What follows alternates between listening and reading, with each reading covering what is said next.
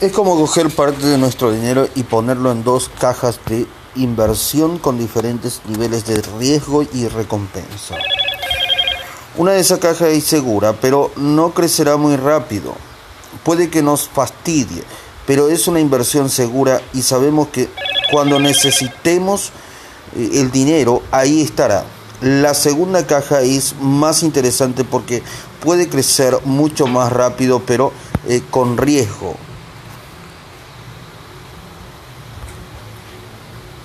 Tanto que tenemos que estar preparados para perderlo todo, cuanto tenemos pues en cada caja, pues depende del tiempo que tengamos para que nuestra inversión rinda y de cuánto riesgo estamos dispuestos a asumir.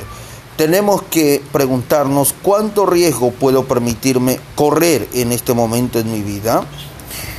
Pero recuerda, no diversificamos solo para protegernos, queremos mejorar nuestros resultados, encontrar la combinación de inversiones ideal que nos permita prosperar, no solo sobrevivir, pero si reconozcámoslos, sí, reconozcámoslos. Bastantes ciudades tiene mucha gente en su vida diaria, perdón, bastante cuidado tiene mucha gente en su vida diaria. Y como para encima tener que preocuparse por sus inversiones día y noche. Una parte importante de la seguridad y la libertad financiera consiste, consiste perdón, en la tranquilidad que nos da, en saber que no tenemos que preocuparnos por el dinero. La primera caja nos dará esa seguridad que, después de todo, es la primera necesidad humana.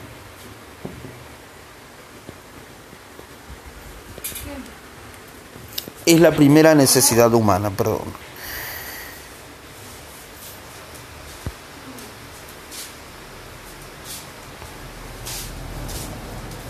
Y por eso la llamamos, por eso la llamamos caja de la seguridad de la, o de la tranquilidad. Es por ella podemos, en, en ella, perdón, podemos poner la parte de nuestra hucha que no podemos permitirnos perder ni aún imaginar que perdemos sin despertarnos con sudores fríos. Es una, es una, perdón, es un santuario de inversiones seguras que cerramos y cuya llave escondemos. No juego porque ganar 100 dólares no me procura un, un gran placer, pero perderlos sí me fastidia bastante. Alex Tribex. Tribex, perdón. No juego porque ganar 100 dólares no me procura un gran placer, pero perderlos sí me fastidia bastante. Alex Tribex, presentador del concurso televisivo Geopardy. Geopardy. Los reveses financieros no solo eligen nuestros bolsillos, sino que pueden quitarnos el gusto de vivir. Recordamos aquel estudio de economía cultural, perdón, conductual, sobre los monos y las manzanas.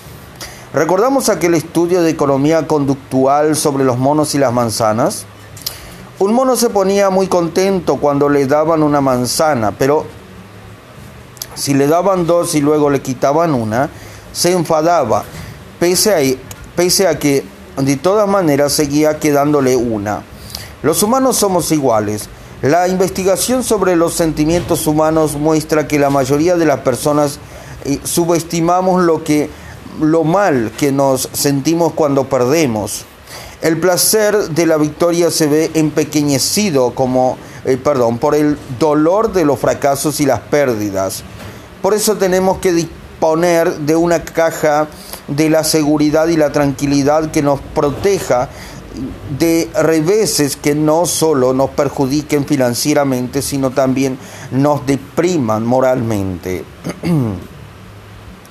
Para familiarizarnos con la clase de inversiones consideradas más seguras, Veamos ocho tipos básicos de activos, opciones o recursos de inversión que podrían pertenecer a esta caja. No es más que una muestra, no es todo lo que puede caber en esa caja, pero conforme leamos veremos que tienen un común denominador. Ninguno de estos tipos de inversiones tiene mucha volatilidad, o sea, que su valor no fluctúa mucho, sobre todo si nos comparamos con lo que veremos cuando hablemos de la caja del riesgo y el crecimiento, aunque como todos sabemos, hay cortos periodos en la historia en los que la volatilidad, volatilidad, perdón, ha sido mayor en prácticamente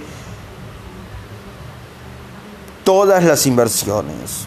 Más adelante nos enseñará Ray Talio a estar preparados también para esto.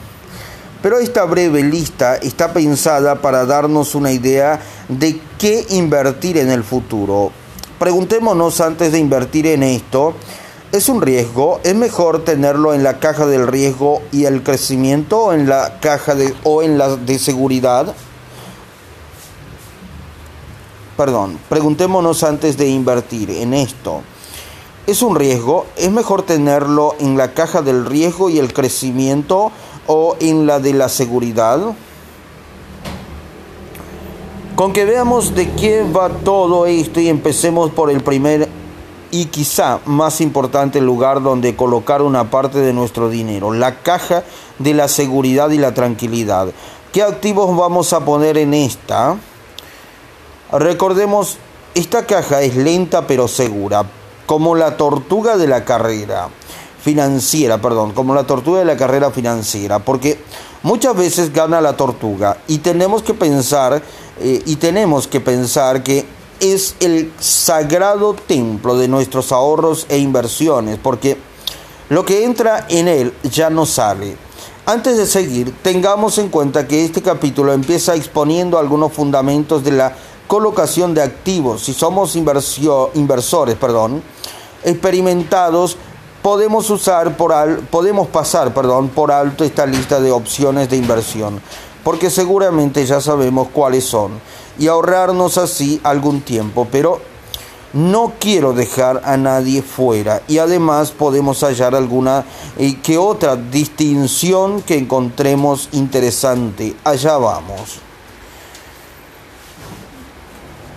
1. Dinero en efectivo o equivalentes. En algún momento de nuestra vida necesitaremos un colchón de dinero con el que subvenir perdón, nuestras necesidades en caso de emergencia o de repentina pérdida de ingresos. Independientemente de lo que ganemos necesitamos cierta liquidez, es decir, acceso instantáneo al dinero. Es posible ser rico en activos y sentirnos pobres porque no tenemos efectivo liquidez. La crisis de 2008, en la que los bancos dejaron de pronto de prestar dinero, incluso unos a otros, y parecía imposible vender bienes inmobiliarios, pilló a mucha gente desprevenida. Según un estudio de 2011, la mitad de los estadounidenses tenían problemas para disponer de dos mil dólares en un momento de urgencia tal como pagar una factura médica inesperada, un gasto legal o una reparación doméstica o del coche. Necesitamos algún dinero en efectivo para que esto no nos ocurra. Pensémoslo, no nos costaría ni mucho esfuerzo ni muchos ahorros ser mejores que más de la mitad de los estadounidenses. Pero una vez que hemos decidido cuánto dinero queremos tener en mano, ¿dónde lo guardamos? La mayoría elegimos cuentas bancarias protegidas por la Corporación Federal de Seguridad de Depósitos, FDIC, IC, perdón, FDIC, por sus siglas en inglés, o en España por el Fondo de Ganancias, de Depósitos para saldos superiores a 250 mil dólares. Por desgracia, los bancos físicos apenas pagan intereses hoy día. La última vez que miré el interés de algunos era del 0,01%, mientras que los bancos en línea pagan intereses algo más alto. No será lo mejor, pero eh, por lo menos sabemos que el dinero, perdón, por lo menos sabemos que el dinero está seguro y disponible. También podemos querer guardar ese efectivo en algún lugar seguro acerca de casa debajo del colchón, como quien dice, en una caja fuerte secreta, por si hay un terremoto o un huracán o alguna otra emergencia y los cajeros automáticos dejan de funcionar. Otros instrumentos de equivalentes de efectivo son los fondos del mercado monetario, de los que hay tres tipos. Y si queremos saber más detalles, veamos el siguiente cuadro. Si queremos guardar cantidades mayores de dinero, podemos colocarlo en inversiones a muy corto plazo que se llaman equivalentes de efectivo cash equivalents. Los más conocidos son los viejos fondos de inversión de mercado monetario. Quizá incluso ya hemos invertido en uno. Son fundamentalmente fondos de inversión formados por bonos u otros títulos de deuda de bajo riesgo y a cortísimo plazo. Enseguida hablaremos más sobre esto es una excelente opción porque nos dan un interés algo más alto que las aburridas cuentas bancarias tradicionales, pero seguimos teniendo acceso inmediato a nuestro dinero las 24 horas del día. Y hay algunos que hasta nos dejan extender cheques. Por cierto, muchos bancos ofrecen cuentas de depósitos del mercado monetario que no son lo mismo que los fondos del mercado monetario. Son como cuentas de ahorro según los cuales eh, según las cuales, perdón, eh, los bancos pueden invertir nuestro dinero en deuda a corto plazo y a cambio nos da un interés un poco más alto. Normalmente se exige un saldo mínimo, no hay otras restricciones, interés eh, bajo y recargos, perdón, no hay otras restricciones, interés bajo y recargos si el saldo es demasiado bajo pero los garantiza la FDIC, lo que está muy bien. Y eso los distingue de los fondos del mercado monetario que no están garantizados y podrían perder valor. Pero si queremos guardar nuestro dinero en un lugar seguro, con liquidez y un buen interés, una opción es un fondo del mercado monetario del Tesoro de Estados Unidos que ofrecen la posibilidad de emitir cheques. Es verdad que estos fondos no los asegura la FDIC, pero como solo están vinculados a la deuda del país y no a empresas ni bancos que podrían quebrar, la única manera de que perdamos nuestro dinero es que el Estado deje de pagar sus deudas a corto plazo, aunque para esto ocurra para que esto ocurra, perdón, tendría que desaparecer el Estado y entonces no habría inversión que valiera. Dos bonos, bonos, perdón, dos bonos. Todos sabemos, todos sabemos lo que es un bono, ¿verdad? Cuando yo te doy un bono, te doy mi palabra te hago una promesa.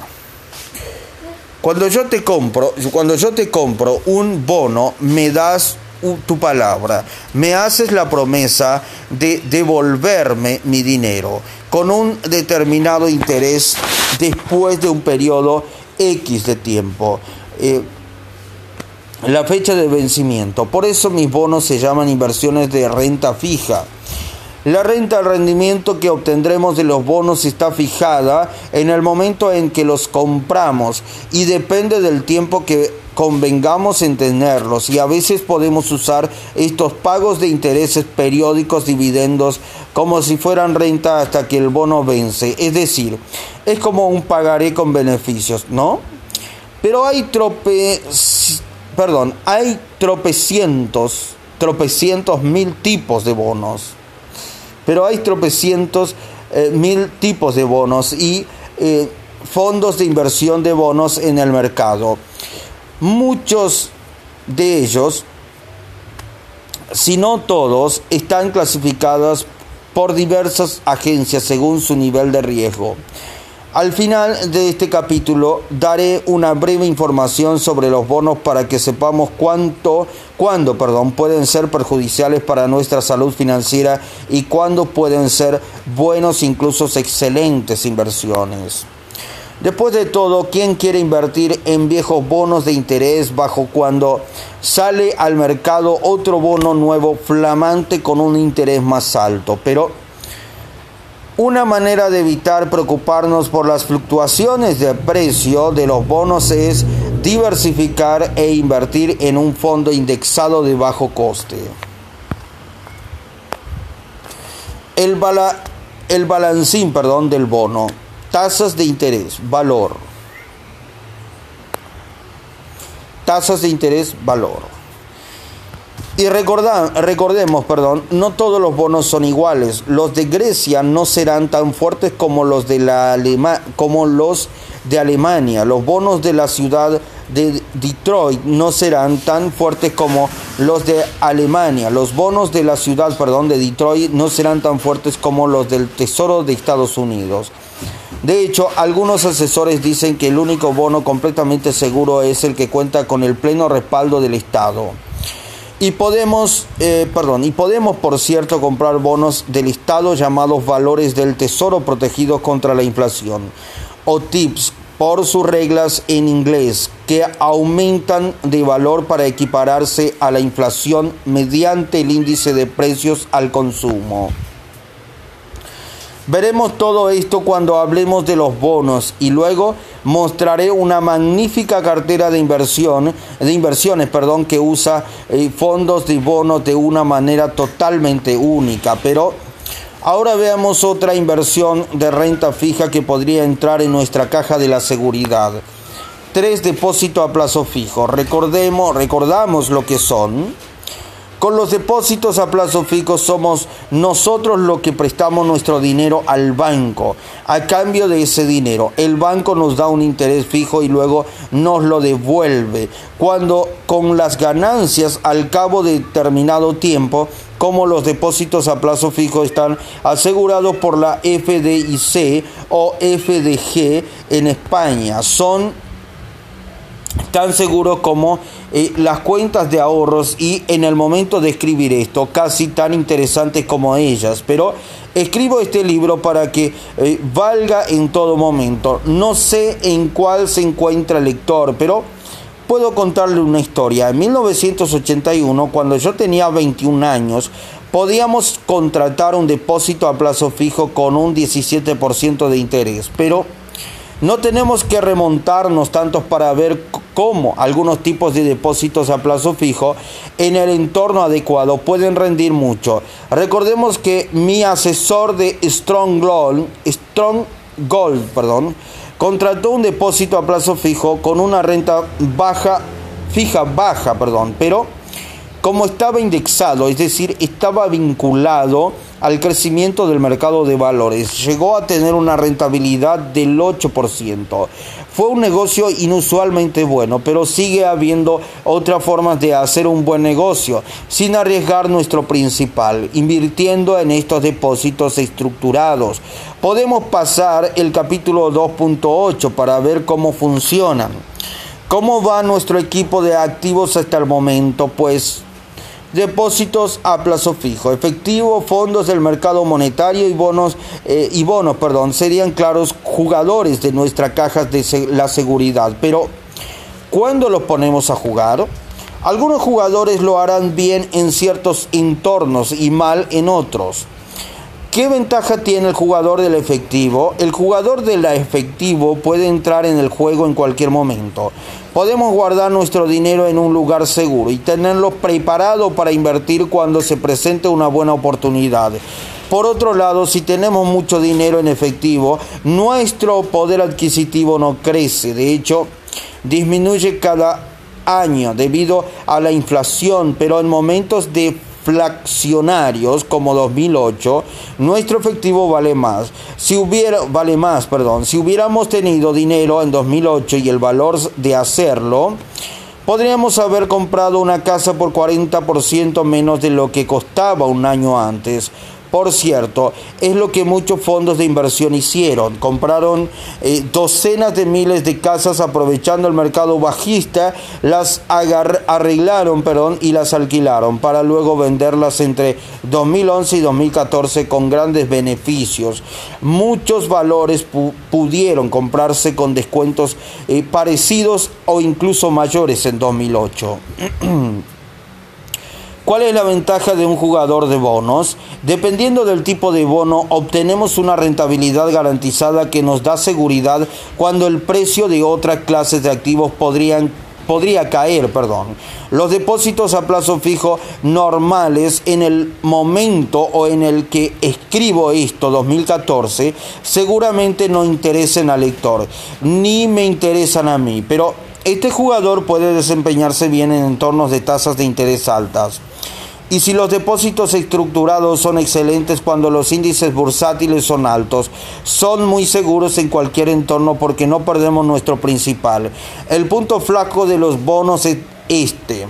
Si queremos vender bonos antes de la fecha de vencimiento, momento en que recibimos toda nuestra inversión más los intereses y las tasas de interés, perdón, han subido bastante y otros bonos dan mayor rentabilidad, tendremos que venderlas más baratos. Si todo esto nos parece complejísimo, esta es la buena noticia. Ray Dalio ha concebido una estrategia llamada Al Season o para todas las estaciones, que, que nos mostrará perdón, cómo ganar y con la combinación exacta de bonos, acciones, materia primas y otro en cualquier estación económica.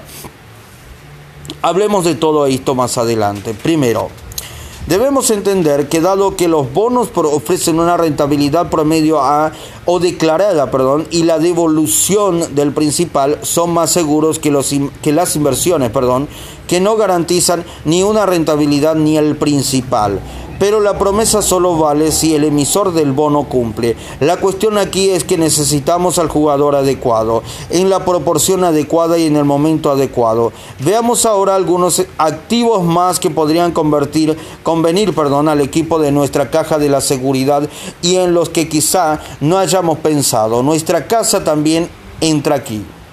¿Por qué? Porque es un santuario sagrado. Perdón nuestra casa también entra aquí, perdón. Porque es, ¿Por qué? Porque es un santuario sagrado. No deberíamos gastar nuestra casa. Los estadounidenses hemos aprendido una dura lección los últimos años sobre los peligros de la especulación inmobiliaria y de usar nuestra casa como si fuera un cajero automático, una casa. Si es nuestra vivienda principal, no deberíamos verla como una inversión a la que sacar provecho, ni esperar obtener de ella un gran rendimiento, aunque no nos han dicho siempre que es nuestra mejor inversión porque siempre se revaloriza. En mi búsqueda de respuestas entrevisté al Premio Nobel de Economía Robert Schiller uno de los grandes expertos en el mercado inmobiliario y creador del índice de precios inmobiliarios Case Schiller. Usé sus conocimientos para trazar la siguiente tabla. Schiller descubrió que cuando los ajustes a la inflación, los precios de la vivienda en Estados Unidos llevan sin apenas variar un siglo hecho por tierra uno de los grandes mitos de nuestro tiempo, que el precio de la vivienda sube constantemente, menos cuando hay una burbuja, me dijo. Y todos sabemos lo que pasa al final con las burbujas. Por otro lado, comprar una casa con un préstamo hipotecario a interés fijo es una buena manera de protegerse contra la inflación y puede tener ventajas fiscales. Además, si poseemos una vivienda y la alquilamos total o parcialmente, puede suponernos ciertos ingresos. Asimismo, y como veremos pronto, hay varias formas excelentes de invertir en bienes inmuebles como los fideicomisos preferentes, rate, residencias de mayores propiedades que produzcan rentas y demás. Es decir, nadie está diciendo que no debamos invertir en viviendas si es eso lo que queremos, pero lo mejor es meter estas inversiones en otra caja de la que hablaremos a continuación, la caja del riesgo y el crecimiento. ¿Y qué otros activos podríamos incluir en la caja de seguridad? Históricamente las viviendas no es, las viviendas, perdón, eh, no es la mejor inversión. Grandes tipos de activos de Estados Unidos ajustados a la inflación, datos anuales 1890 a 2013, 1913 es igual a 100. Acciones, rendimiento total. Bonos empresariales, rendimiento total. Vivienda. 5. Nuestra pensión. Tenemos una. Esta es la caja en la que meterla. Recordamos el caso de Alicia Manel, directora del Centro para la, para la Investigación perdón, de la Jubilación de la Universidad de Boston. perdón. 5. Nuestra pensión. Tenemos una. Esta es la caja en la que meterla. Recordemos el caso de Alicia Munel, directora del Centro de la, de la para la Investigación perdón, de la Jubilación de la Universidad de Boston. Liquidó su pensión y sacó su dinero anticipadamente pensando que podía invertir y obtener más rendimientos que la Reserva Federal, donde había trabajado. Aprendió a su costa que no debemos arriesgar nuestro plan de renta vitalicia y ahora cuenta su historia para aviso de todos. 6. Seguros de renta. Si somos jóvenes y oímos esta palabra, seguramente pensemos que no nos interesa. En el pasado había que tener mucho dinero y cierta edad para beneficiarse de estas herramientas de inversión.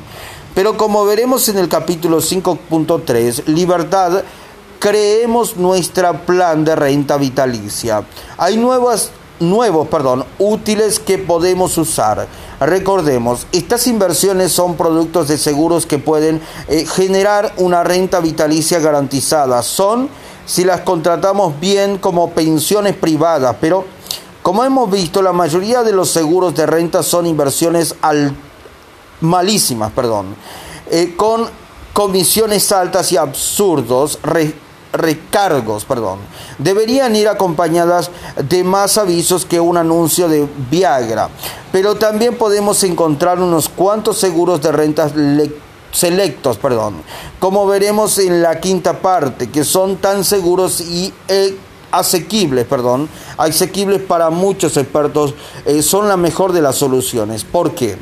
Porque pueden rendir como la caja de riesgo y el crecimiento y al mismo tiempo ser tan buenos como la caja de la seguridad. Una renta garantizada que nos durará toda la vida y cuyo valor nunca disminuirá. 7. Eh, al menos un seguro de vida entra en nuestra caja de la seguridad y no podemos jugar con él porque tenemos familia, si morimos nuestra familia no quedará desvalida. Un seguro de vida normal suele ser suficiente en la mayoría de los casos y si los estructuramos bien, también pueden ser fiscalmente muy eficientes. Las grandes empresas y los super ricos eh, llevan décadas usando estos seguros aprobados por la hacienda pública.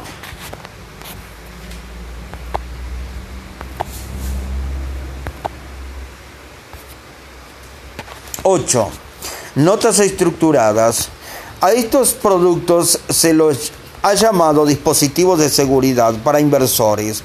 Las notas estructuradas son como depósitos estructurados pero que no están garantizados por la FDIC o el FGD en España. ¿Cómo funcionan? Prestamos dinero, prestamos, perdón, dinero a un banco, generalmente a alguno de los grandes bancos del mundo, y este promete devolvernos al cabo de un determinado tiempo, más un porcentaje de las ganancias que se hayan acumulado en un índice concreto, por ejemplo, el SIP 500, menos dividendos, materias primas, oro, rate o una combinación de todos ellos.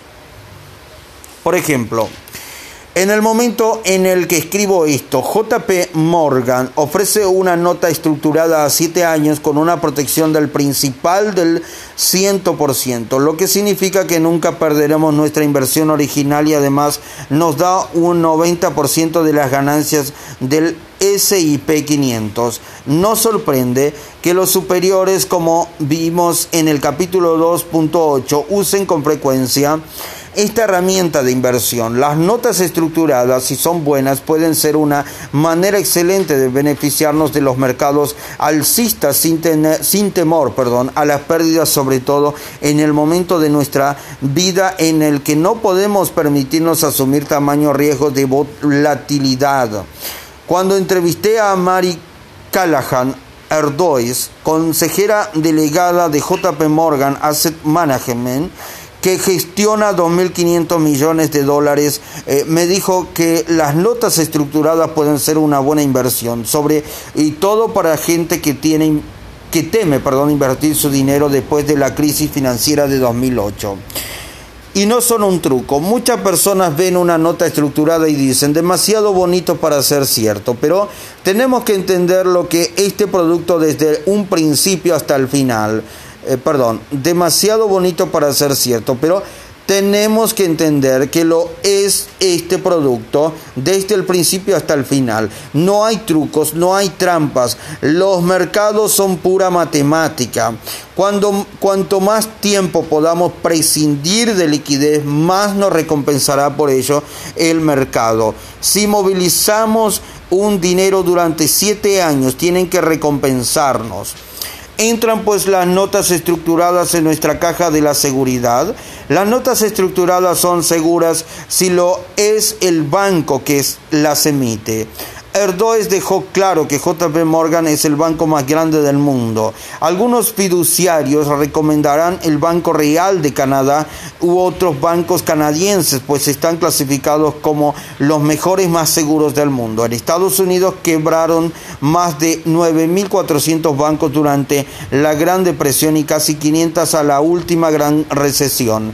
En Canadá no quebró ni uno. Así que como siempre tenemos que sopesar los riesgos y los beneficios y decir, miremos también las comisiones y los contratos complicados como dijimos en el capítulo 2.8. Las notas estructuradas pueden ser un producto malísimo, como los fondos de inversión, eh, si nos cobran mucho, muchas comisiones. Si la entidad emisora es fiscalmente fuerte, no perderemos nuestro dinero, pero si no eh, invertimos en el momento oportuno, no ganaremos nada. Es pues más una estrategia de protección segura. Conviene que consultemos con nuestro asesor independiente antes de lanzarnos. El tiempo está a nuestro lado, de nuestro lado, perdón. Wow, mucha tela. Pero recordemos, si tanta opción nos marea, no somos los únicos. Pero es importante entender en qué consiste colocar activos y en qué inversiones podemos meter en cada una de estas cajas para que en general nuestra cartera, el conjunto de nuestras inversiones responda a nuestros objetivos y al grado de riesgo que estamos dispuestos a asumir. Así seguiremos controlándolo todo. Cada decisión nos preguntaremos cuánto arriesgo y cuánto guardo. Así se gana o se pierde el juego. Y, como hemos visto, la gran cuestión de nuestra caja de la seguridad es hoy. ¿Qué es realmente seguro? Sabemos que el mundo ha cambiado y que incluso los ahorradores conservadores se han visto obligados a hacer inversiones más y más arriesgadas a causa de las absurdamente bajas tasas de interés. Es tentador buscar rentabilidad más alta, sobre todo cuando el mercado de valores sube mucho.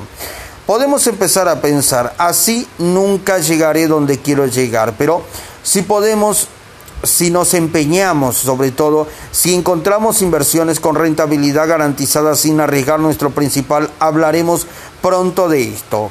Como dice la canción de los Rolling Stones, el tiempo está de nuestra parte cuando se trata de eh, que nuestra riqueza crezca. El tiempo es sin duda el mejor activo de la caja de la seguridad, incluso si empezamos tarde. Después de todo, cada vez más personas llegamos a los 80, 90 años o 90 años, perdón, con lo que nuestras inversiones pueden rendir tanto como nosotros vivamos. Y si somos de la generación X y o Z, pues hay una generación Z, los post millennials, perdón, llevamos ventaja, podemos empezar con una cantidad pequeña y dejar que la magia del interés compuesto nos lleve a donde queremos ir mucho más fácilmente. Lo que pasa con el dinero de la caja de seguridad es, recuerda, perdón, lo que pasa con el dinero de la caja de la seguridad me recuerda un viejo ardid del jugador de golf. El jugador le dice a su víctima, ¿juegas al golf? Yo acabo de empezar y no soy bueno. Nos apostamos 10 centímetros, perdón, 10 céntimos por hoyo nos apostamos, perdón, 10 céntimos por hoyo. El otro dice, vale. De camino al primer hoyo, el jugador dice, la verdad es que 10 céntimos es muy poco para que sea más divertido porque no hablamos la no doblamos la apuesta en cada hoyo. El primer hoyo vale 10 céntimos, perdón, el segundo 20, el tercero 40, cuando llegamos al quinto la apuesta es de 1,60 dólares, el sexto vale 3.20 y solo han recorrido una tercera parte del circuito de 18 hoyos. Cuando llegan al hoyo decimoctavo, ¿cuántos están jugándose? Pues nada menos que 13.107 dólares. Es una buena apuesta incluso para Donald Trump. Esta es la magia del interés compuesto en acción. A la larga ocurre lo mismo cuando invertimos en nuestra caja de la seguridad. Capitalizamos los intereses de, vengados perdón, y durante un tiempo parece que no pasa nada, pero de pronto llegamos al décimo tercer y luego al décimo cuarto y luego al décimo sexto y entonces explota. Veamos la tabla de la magia siguiente. Esa es la progresión exponencial que trabajará para nosotros. Y esta generación, y esta generación, perdón, tener paciencia le parece sin duda muy difícil. Somos una sociedad que busca la recompensa inmediata y esperar a que los activos de nuestra caja de la seguridad aumenten de valor pueden parecer al pronto como ver crecer la hierba.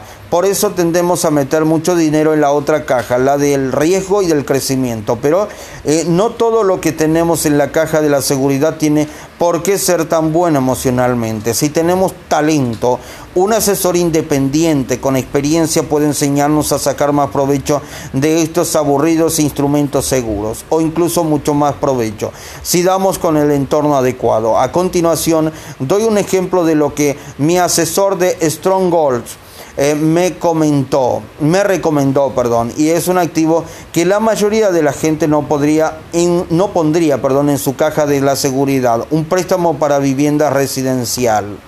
La casa empieza con un tipo de eh, que construye, perdón, una casa en Indian Wells, California. Tiene apuros financieros y se la vende a un grupo de inversores. ¿No suena Indian Wells? Es como el Beverly Hills de Palm Springs que es una de las regiones con mayor renta per cápita de Estados Unidos. La seguridad es bonita, tiene un clima excelente y está rodeada de campos de golf y de centros turísticos. Un lugar maravilloso para comprarse una casa en la que vivir, ir de vacaciones. La empresa inversora que compró la casa de nuestro hombre adquiere docenas de propiedades, por lo que requiere de mucho efectivo, pero la empresa no lo necesita para mucho tiempo, porque enseguida reforma y revende las casas para que fluya el dinero. La empresa busca inversores que le hagan préstamos a corto plazo a cambio de contactos de fideicomiso preferente, First Trust Deeds sobre las propiedades que compra. El juego del golf. Sabemos lo que son los fideicomisos preferentes. Si tenemos una casa con hipotecas, es que una entidad financiera nos ha prestado el dinero para comprarla y nosotros le hemos dado nuestra palabra de que lo devolveremos con cierto interés. Ahora, si no mantenemos la palabra dada y dejamos de pagar, la entidad que tiene la hipoteca del, eh, y el perdón, la entidad que tiene la hipoteca del fideicomiso tiene el derecho de obligarnos a vender y seguir percibiendo los intereses hasta que se venda. Como inversor, yo siempre busco la manera de maximizar el rendimiento en un entorno seguro. Un fideicomiso preferente, bien estructurado, eh, puede ser perfecto. Mi asesor y yo descubrimos que la empresa inversora ofrecía un fideicomiso eh, preferente de una casa de Indian Wells como aval de un préstamo de un millón de dólares a un año y con un interés del 10%. Quería un inversor o 25 que pusieran 40 mil dólares cada uno. Al final, de eh, perdón, al final decidí invertir yo solo el millón. Se me podría decir, wow, eso es mucho. Gana 100 mil dólares por inmovilizar ese dinero solo un año. ¿Y cuál es el riesgo? Por eso precisamente hicimos muchas, muchas averiguaciones, perdón. La casa supimos, eh, después de dos paritaciones, peritaciones, perdón, valía 2 millones y tal y como estaba, por tanto, si yo prestaba un millón, la proporción entre el préstamo y el valor era el 50%, ¿verdad? Aunque la empresa quebrara, mi millón de dólares estaba asegurado porque el valor de la propiedad era de 2 millones. Fue un muy buen negocio, pero también he comprado fideicomisos de casas más pequeñas. Por ejemplo, en el medio oeste encontré una casita que valía 80 mil dólares. Si ponía 40, el 50% del valor podía ser un buen negocio. El caso de Indian Wells era parecido, solo que a mayor escala. Así que me decidí invertir y puse aquella operación en mi caja de la seguridad. Ya estoy, yendo, eh, ya estoy oyendo al lector. Un momento, Tony. Y si el mercado cae, ¿no tratarías mejor esta inversión en tu caja del riesgo y el crecimiento? Es una gran cuestión porque acabamos de sufrir una de las peores crisis inmobiliarias de la historia y al pronto seguramente la pondríamos en la caja del riesgo, pero es una inversión segura y la razón es esta. En 2008, cuando el mercado inmobiliario se desplomó y el mundo quedó patas arriba, el precio de la vivienda cayó entre el 30 y un 40% en la mayor parte de la en la mayor parte, perdón, de Las Vegas, Phoenix y Miami, donde los precios cayeron más del 50%, pero en todos estos lugares los precios subieron muchísimo justo antes de que la burbuja explorara. En la zona de Indian Wells, la burbuja no tuvo esas dimensiones y mientras que los precios cayeron un 31% de 2008 a 2010, mucho menos que el 50%, la mayoría, la mayor pérdida, perdón, en un solo año fue del 13,6% de 2008 a 2009. Y recordemos solo prestamos por un año. O sea, si la vivienda residencial no cayó tanto en Indian Wells en 2008, no es probable que lo vaya a hacer este año.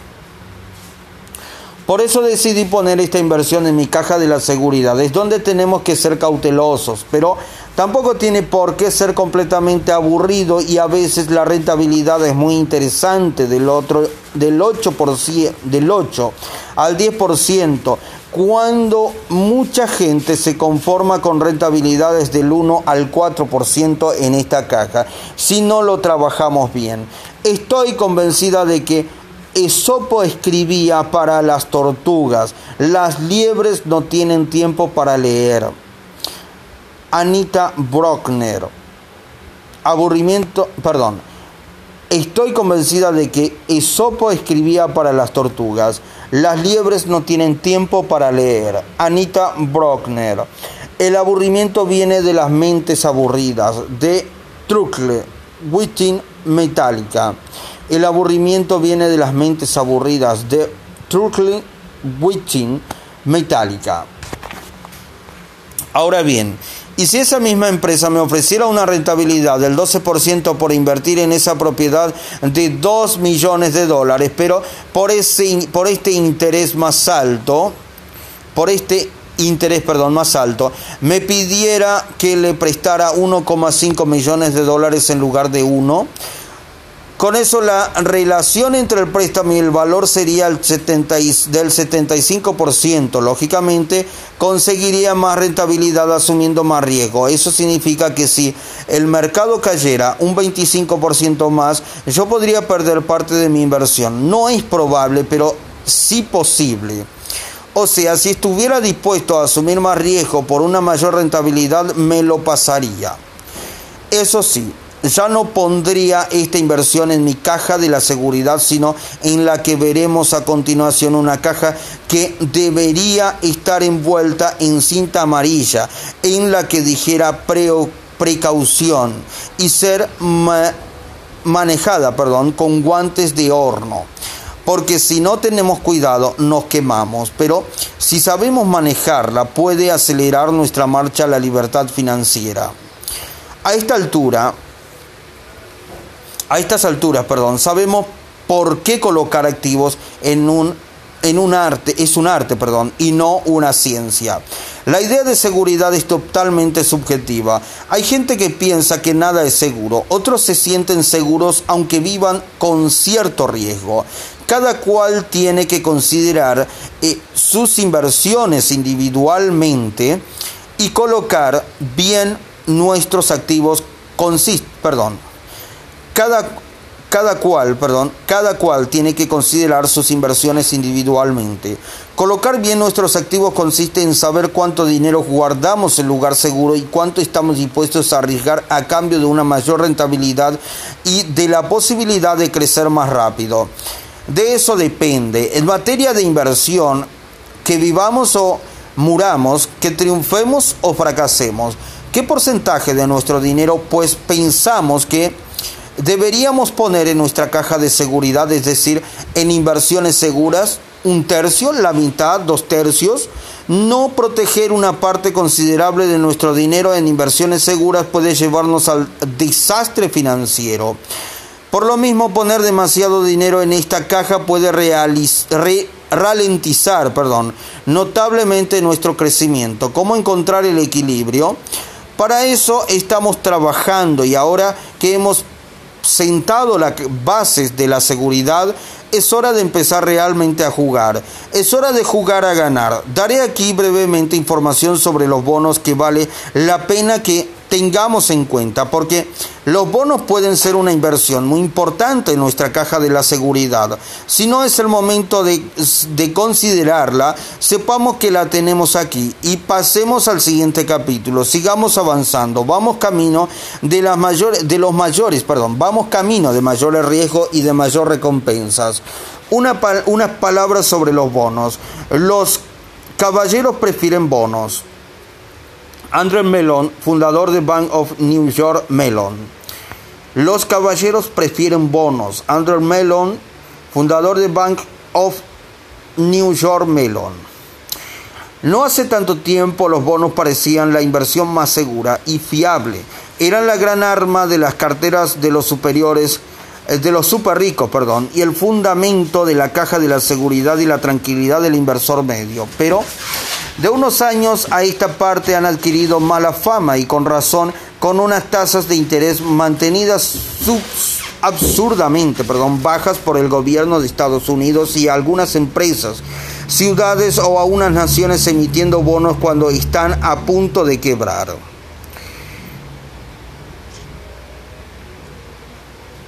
Y aún en quiebra, ya no parecen el buen negocio que eran. Pero la mayoría de los expertos piensan que los bonos son una parte importante de nuestra combinación de inversiones. De hecho, son la base de la magnífica cartera que funciona en todos los climas económicos y de la que hablaremos en el capítulo 5.1. Examinemos pues las clases de bonos básicos que existen para ver qué tienen de bueno y también de malo. Bonos del tesoro. Muchos expertos en inversiones, entre ellos ese mago de la colocación de activos que es David Wesen, de la Universidad de Yale, creen que los bonos más seguros son los bonos del tesoro de siempre, porque están respaldados por el Estado. David dice que son como un ancla para cualquier cartera de inversiones, pero como el pago de estos bonos está asegurado, también son menos rentables y, como en el caso de otros bancos menos seguros, su cotización puede fluctuar dependiendo de circunstancias externas, sobre todo de la inflación o deflación. Por tanto, lo que pensamos que era una inversión a prueba de bombas puede estallarnos en la cara. Hay cuatro tipos de bonos del tesoro con diferentes nombres según el plazo de vencimiento. Uno T-bills son títulos de deudas del Estado que vencen en menos de 12 meses. Son la base de la mayoría de los fondos indexados de bonos a corto plazo y de los fondos del mercado monetario.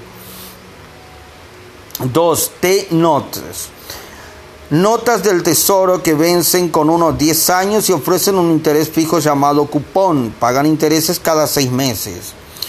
3 T-bonds, lo mismo de las T-notes, pero vencen en 10 a 30 años. 4 tips creados en 1997. Estos valores del tesoro nos protegen de inflaciones altas existen en España y son los bonos y obligaciones indexadas a la inflación. Cuando compramos TIPS, el principal o nominal de nuestro bono sube o baja cuando el índice de precios al consumo cambia, con lo que también varía el interés que nos pagan cada seis meses. Así, si compramos TIPS por valor de 10 mil dólares al 1,5% de interés y el índice de precios al consumo cambia en seis meses, el valor nominal de nuestro bono se mantiene y nosotros cobramos 150 dólares de interés. Pero, y esto es lo bueno de los tips, y esto es lo bueno de los tips, si el coste de la vida aumenta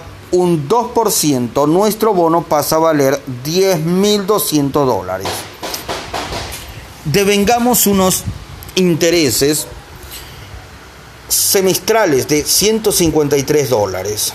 Si compramos muchos tips y hay una gran inflación, ese dinero puede aumentar mucho. La tabla de la página siguiente muestra cómo funciona. Observe que el valor también puede ajustarse a la baja. Por lo tanto, si sobreviviera otra recesión o crisis económica, podríamos perder parte de nuestro principal de si liquidáramos, perdón, el bono al valor si tuviera en ese momento. En definitiva, si compramos tips, confiamos en que habrá una pérdida de inflación. ¿Es eso probable? Si no estamos seguros y nadie puede estarlo nunca, podríamos hacer lo que David Wesson recomienda en una cartera de inversiones ideal, como los tips suben de precio cuando lo hacen las tasas de intereses, de interés, perdón, como normalmente ocurre en épocas inflacionistas. comencémoslos comprando la misma cantidad de bonos del tesoro tradicionales que bajan de precio cuando las tasas de interés suben. De ese modo estamos siempre protegidos, por supuesto. Estados Unidos no es el único país que emite bonos para pagar sus actividades. Y en los buenos viejos tiempos, hace unos años, un bono respaldado por una nación soberana se consideraba perdón, una inversión muy segura. Pero Después de lo que ha pasado con Grecia, con España y con otras naciones que han estado a punto de quebrar, o como Argentina que han quebrado directamente, los bonos extranjeros son ahora un negocio más arriesgados. Y también son más vulnerables a los riesgos inflacionistas, eh, por lo que si compramos bonos en una moneda inexistente, inestable, perdón, podríamos tener serios problemas para cambiarlos de nuevo a dólares. Casi todos los asesores recomiendan dejar estas inversiones para operadores expertos, operadores expertos, perdón, y fondos de inversión de alto riesgo.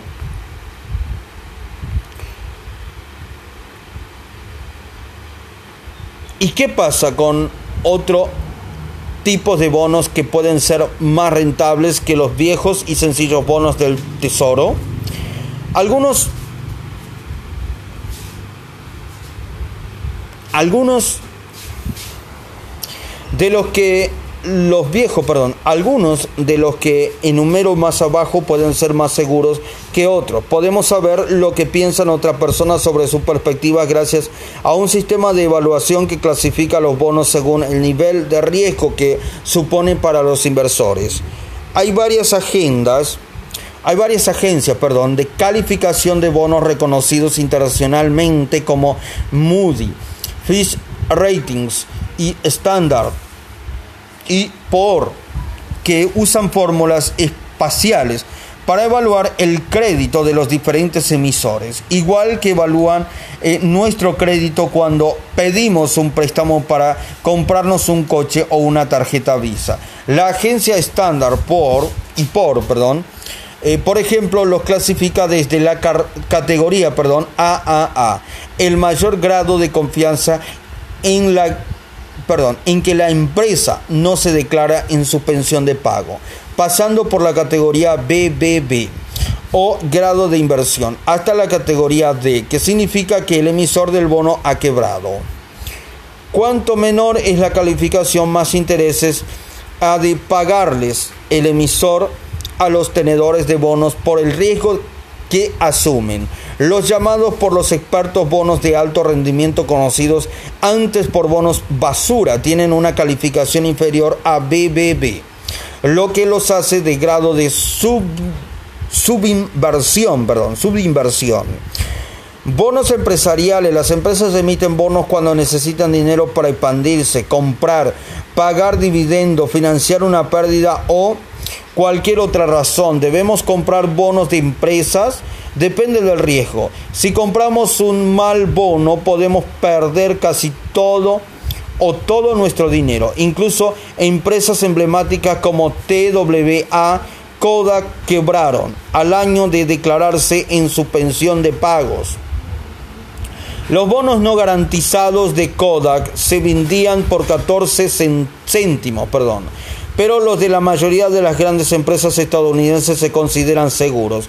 Apple con una calificación de AAA más, positivo digamos, perdón, ha vendido bonos bien calificados a compradores ansiosos, pero el interés que ofrecen esto es solo 1%, solo pero los de la mayoría de las grandes empresas estadounidenses se consideran seguros. Apple con una calificación de AAA positivo ha vendido bonos bien calificados a compradores ansiosos, pero el interés que ofrecen esto es solo 1% superior al de los bonos del tesoro equivalentes. Algunos inversores como David Wensen dicen, ¿por qué molestarnos en comprar bonos empresariales cuando podemos obtener mayor rentabilidad comprando acciones de la empresa. Pero si buscamos bonos más rentables, tenemos muchas opciones.